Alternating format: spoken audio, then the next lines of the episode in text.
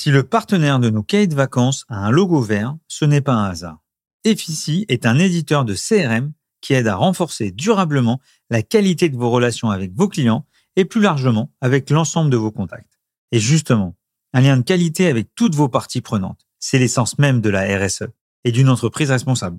Faisons un focus closing pour transformer un max de prospects en clients. Vous avez besoin de votre talent commercial, certes, mais aussi d'un outil CRM performant.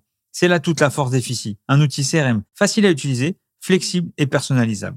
Alors que vous soyez une PME, une ETI ou un grand compte, je vous recommande vivement cette solution. Et pour reboucler sur la note RSE, en choisissant Effici, vous achetez aussi local. Alors retenez bien ce nom, Effici, E-2-F-I-C-Y.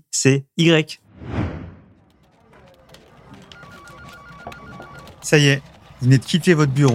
Vous avez pris évidemment votre vélo ou le train, destination vacances.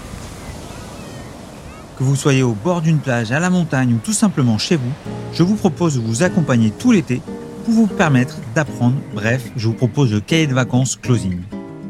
Comme tous les étés, Closing vous propose d'en profiter pour prendre un peu de recul. Cette année, on a décidé de parler RSE, oui oui, de parler de responsabilité sociétale des entreprises.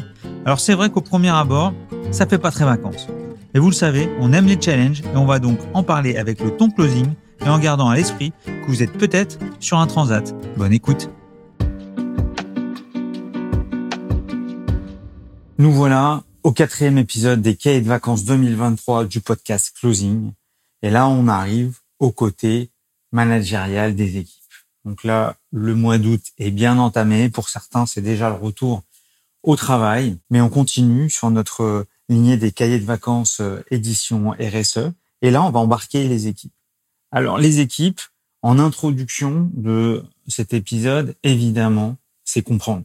C'est-à-dire qu'aujourd'hui, imposer dans des argumentaires des arguments RSE pour les forces commerciales sans véritablement les comprendre, pas forcément les transpirer. Après, chacun peut être engagé à sa façon euh, ou pas, mais en tout cas, il y a un côté pédagogique qui est nécessaire et pas juste, voilà, expliquer que toute la flotte de véhicules étant euh, électrique, ok, c'est un fait, mais c'est quoi la démarche globale de l'entreprise par rapport à sa décarbonation? Donc voilà pour moi le maître mot de cette introduction, c'est comprendre. Et donc là, on va passer tout de suite à comprendre, mais en tant qu'individu ou en tant qu'entreprise. Il y a deux sujets. Évidemment, l'individu en tant que tel par rapport à toute la démarche de protection de la planète, le réchauffement climatique, les différentes crises énergétiques. Donc, il y a un vrai sujet d'individu. Dans la RSE, c'est l'entreprise. Et donc, c'est à ce moment-là où il y a une dichotomie entre est-ce que je vais essayer de transposer que mes collaborateurs, que mes équipiers commerciaux soient tous individuellement engagés à la cause? La réponse pour moi est non. Évidemment, va y avoir des incidences positives sur le fait de travailler le E de entreprise dans RSE et il sera, on espère bien, des incidences positives pour l'individu. Donc, évidemment, il faut pousser quelques informations à l'individu, pousser des lectures. Moi, par exemple, j'en ai parlé en introduction, la BD de Jean Covici, euh, dans plein d'entreprises, elle a été diffusée euh, par des entrepreneurs, euh, des entrepreneuses pour leurs collaborateurs. Participation à des associations, le fait de participer en tant qu'entreprise à des associations caritatives, peu importe le sujet, embarque aussi les collaborateurs, mais pousse l'individu à l'intérieur du collaborateur à voir toutes les choses positives liées à ça. Il y a un outil qui est la fresque du climat, donc là, euh, pour le coup, la fresque du climat, qui est un outil collaboratif, qui est animé par euh, des gens qui s'appellent des fresqueurs et qui vont euh, prendre des équipes de l'entreprise, ça peut être même inter-entreprise, pour comprendre exactement les urgences, qu'est-ce que l'impact de manger de la viande, quel est l'impact dans la biodiversité. Enfin, y a, je peux pas le résumer en quelques phrases, mais grosso modo, on est dans un encore, on parle à l'individu, mais c'est cette explication qui doit pousser le collaborateur de l'entreprise à agir différemment. Il y a aussi l'ACV, qui est un super outil, qui est l'analyse du cycle de vie du produit. Et là, c'est pareil.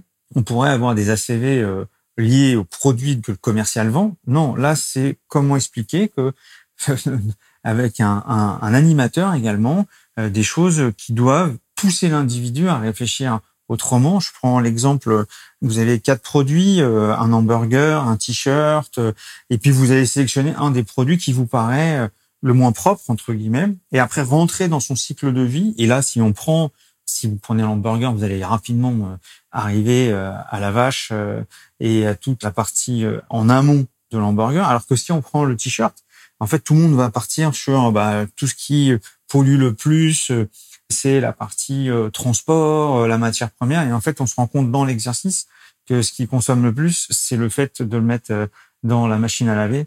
Et c'est là où le t-shirt est le plus consommateur d'énergie.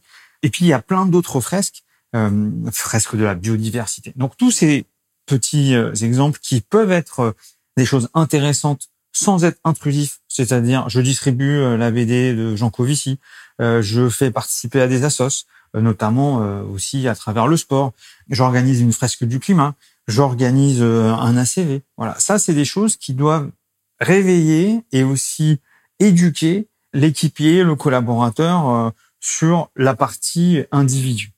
Une fois qu'on a fait ça, on doit basculer sur l'aspect décryptage de la RSE. Et évidemment, comparer l'individu et l'entreprise. Et là, bah, dans le décryptage, si vous repassez sur l'épisode 1 et 2 des cahiers de vacances, on va revenir sur les objectifs, les ODD, euh, les fameux ODD, euh, la norme ISO 26000, euh, les trois critères ESG, les obligations en fonction des tailles d'entreprise, les enjeux business, les appels d'offres, les codes avec les acheteurs, enfin toute cette partie-là qu'on a vue précédemment. Donc l'individu, ensuite comprendre le décryptage côté RSE, responsabilité sociétale des entreprises, pour ensuite commencer à travailler dans sa propre entreprise.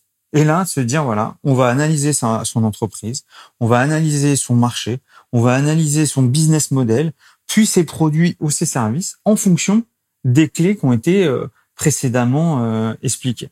Et là, c'est à ce moment-là où moi je pense à l'épisode 40 de Closing où euh, j'ai invité Julien Germain d'Antargaz qui a expliqué la complexité de son marché puisque c'est un marché qui pas un marché vert, la partie euh, le marché d'Antargaz, la difficulté de recruter, la difficulté de former les collaborateurs, de leur faire comprendre, et en même temps de lancer une activité qui s'appelle Wecan, qui est focus euh, énergie verte, donc euh, marché de transition et avec un mot qui est ressorti souvent avec avec Julien, c'est la sincérité dans la vente, c'est-à-dire comprendre, être sincère et savoir que bah, dans tous les cas, ces entreprises-là qui euh, font partie des catégories euh, d'entreprises euh, qui sont pas forcément décarbonées. Et voilà, avec cette vente sincère, c'est compenser, trouver des nouvelles solutions. Et forcément, quand je pense à ça, je pense aussi à il y a une dizaine d'années ou une quinzaine d'années, lorsque vous présentiez à des commerciaux les valeurs de l'entreprise et que vous le mettiez dans les PowerPoint de présentation d'entreprise, très peu de commerciaux, soit ils l'enlevaient la slide, soit ils la présentaient pas ou la présentait en mode Speedy Gonzales. Donc là, l'objectif aussi, c'est que ces valeurs soient comprises. Parce qu'aujourd'hui, ces valeurs, elles doivent transpirer les valeurs de l'entreprise, que ce soit sur la dominante sociale, sur la gouvernance, sur l'environnement. Et de plus en plus, ces, euh, ces valeurs représentent l'entreprise et une belle introduction en présentation pour que le commercial ou l'équipe commerciale puisse présenter aux acheteurs comment se positionne l'entreprise. Et là, tout de suite, sauf avoir un jeu ou un sketch euh, d'acteurs, on va voir tout de suite si euh, l'équipe, si le sales, si le l'orateur va prendre ces valeurs véritablement en compte pour les présenter à son auditoire. Donc, analyser son entreprise, son marché, son business model. Donc, on prend sa boîte, euh, on regarde si la taille de l'entreprise, il y a peut-être un, rapport extra-financier euh, associé à ça. On va regarder euh, son marché, est-ce que par rapport à d'autres, comment ce marché se positionne euh, sur des sujets notamment de compensation carbone ou sur des sujets. Euh, il y a une étude très intéressante de Altares de juillet 2023 que j'ai posté plusieurs fois sur les réseaux sociaux, s'appelle les paramètres RSE d'Altares. Hyper intéressant parce que là, on voit notamment avec des critères type ESG la différence entre notamment sur les secteurs d'activité. Et on voit que des secteurs comme le bâtiment, qui ont des moyennes assez bonnes parce qu'ils sont poussés, sont fortement exposés par leur activité. Et là, on a des bonnes moyennes. Et puis d'un côté, on a des moyennes plus compliquées avec euh, le transport, les extractions et traitements de, de minerais, ou avec des notes très mauvaises, ou en tout cas moins bonnes en environnement, et compensent énormément sur la partie sociale et sur la partie gouvernance. Et par rapport à ça, descendre petit à petit jusqu'au produit et pourquoi pas analyser le cycle de vie comme sur des cycles de vie individuels, le cycle de vie euh, côté euh, euh, de son propre produit et être assez aiguisé sur ce sujet. Une fois qu'on a fait ça pour sa boîte, ça peut être intéressant également de le faire par rapport à la concurrence. C'est-à-dire prendre ses principaux concurrents et faire la même analyse par rapport à l'entreprise. Est-ce que cette entreprise compense Là, par exemple, je prenais l'exemple de l'étude tout à l'heure. Dans cette étude, on voit que toutes les entreprises qui ont un fort impact négatif sur l'environnement va énormément travailler son côté social, énormément travailler son côté gouvernance pour compenser. Mais là, c'est aussi d'avoir cette grille-là pour voir s'ils sont concurrents, comment il agit par rapport à, à son marché. Et ça vous permet de mieux comprendre son concurrent et surtout d'aller chercher des nouveaux arguments de différenciation qui peut mettre en avant de plus en plus votre entreprise. Donc, individu vs entreprise, petite formation de décryptage de la RSE. On travaille sa propre entreprise pour comprendre et pas juste relayer ce qui a été écrit par l'équipe RSE ou l'équipe marketing, mais bien de comprendre l'entreprise et aller même plus loin en, allant chercher euh, les concurrents. Une fois qu'on a fait ça, évidemment, il y a un sujet qui est le rôle clé du manager je fais un parallèle avec euh, le ou la chef de famille. Déjà, le mot chef ou chef-eux, ça ne va pas avec le mot manager. Néanmoins, lorsque vous, à titre d'individu, vous commencez à comprendre beaucoup plus de choses, à comprendre les enjeux des différentes crises, à être de plus en plus euh, cultivé sur le sujet, il est parfois très difficile de transmettre ça à ses enfants. Très difficile parce qu'il y a une posture, parce que être plus engagé, c'est faire beaucoup d'efforts, c'est faire des restrictions, c'est donc c'est pas forcément extrêmement positif dans un repas familial d'expliquer qu'il va falloir réduire, arrêter. Et donc c'est un bon exemple parce que dans cet exemple du chef de famille, en général, il vaut mieux avoir un tiers de confiance, c'est-à-dire une personne tierce qui va venir expliquer à vos enfants et à votre famille les raisons pour lesquelles vous avez euh, des nouvelles décisions familiales. Donc je reviens sur le rôle du manager et ben là c'est la même chose. Donc soit le manager a, évidemment euh, est hyper lumineux sur ce sujet, tellement engagé, soit euh, une bonne technique, c'est aussi d'embarquer un ou deux collaborateurs pour co-travailler ensemble les différents euh, axes d'amélioration, d'arguments, de présentation, de travail de cette démarche. Et le rôle est clé du manager car lui-même, et si on revient sur le sujet de mon introduction, comprendre, il faut que le manager soit le premier à avoir compris le, la raison de ce travail euh, de fou. Donc, vous aurez compris le rôle clé du manager. On arrive à la dernière partie, c'est la gestion du changement. Moi, j'aime comparer l'arrivée de la démarche RSE au sein des entreprises. C'est comparable à la, quand on est passé de la vente produit à la vente solution. Donc, tous les managers commerciaux qui m'écoutent ou euh, des commerciaux, vous comprendre le parallèle où euh, on était là focus produit, euh, on, on, écoutait à peine le client euh, et puis on présentait le produit comme le meilleur produit du monde et puis on est passé à la mode au mode solution où fallait passer sur plusieurs étapes de vente et c'était hyper frustrant parce que on voyait que il y avait moyen de vendre tout de suite et non, il faut passer par comprendre les besoins du client, voir s'il y a une, une, adéquation avec le produit. Et bien là, on revient sur une transformation qui est très similaire. Il s'agit de comprendre toujours ce mot-là, le why de la RSE pour la force euh, commerciale. Ensuite, ça sera un choix du commercial. Soit il est complètement euh, aligné avec euh, toute la partie engagement, enjeu, impact. Même s'il l'est pas, en tout cas, il aura la compréhension, il aura l'intelligence situationnelle d'utiliser les bons arguments. Alors c'est moins sympa par rapport à, à la quand on parlait de sincérité tout à l'heure avec Julien Germain, mais c'est pas grave. C'est aussi une transformation et ça, on peut pas faire basculer tout le monde en même moment. En tout cas, cette gestion du changement doit passer par le why RSE, compréhension de l'ensemble, et donc ça, ça se travaille. Alors comment on peut imaginer ça? Moi, j'ai un ami d'un groupe euh, intéressant qui a fait euh, l'exercice de faire ça sur une journée complète, de diviser chaque étape avoir des jeux de rôle, de pouvoir, notamment là quand je parlais tout à l'heure du décryptage de la RSE avec les critères ESG, les obligations, puis de l'analyse de son entreprise, bah, de faire des travaux en mini-groupe avec des restitutions sur le sujet qui permet de dire bon voilà, vous avez les différentes clés de la RSE et des étapes les plus impactantes. Maintenant, vous allez prendre l'entreprise, euh, son marché, le business model, euh, les produits, et puis vous allez euh, décrypter tout ça pour voir si qu'est-ce que vous avez compris, qu'est-ce qu'on va pouvoir mettre en avant. Pendant cette journée avec ces ateliers, il y aura de la restitution également. Il y a aussi un sujet qui est de dire est-ce que en amont les sujets de décryptage on les a pas déjà fournis, soit à travers un e-learning, soit à travers un autre support, mais en tout cas ça pourrait être intéressant qu'ils arrivent que les équipes arrivent avec déjà une connaissance à minima euh, ou euh, même avoir fait euh, des sujets de team building autour de la fraise du climat en amont.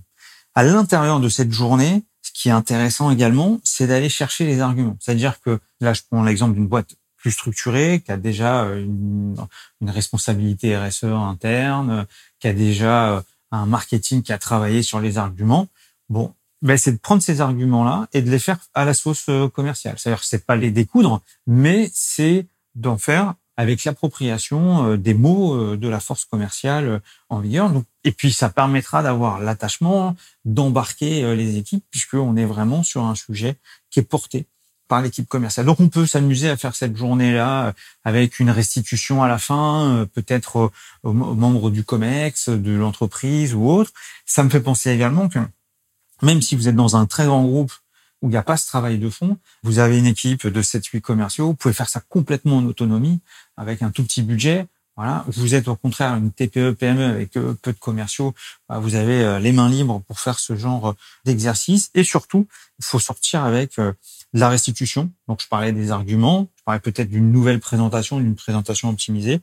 Et un suivi, un suivi trimestriel de l'impact, des feedbacks euh, de ces sujets-là. Moi, je parle beaucoup de, de dojo euh, dans d'autres euh, podcasts qui permettent de mettre en avant les arguments qui viennent du terrain pour les partager à l'ensemble des collaborateurs. Eh ben, il faut également avoir cette teinte RSE dans toute la partie argumentaire. Voilà.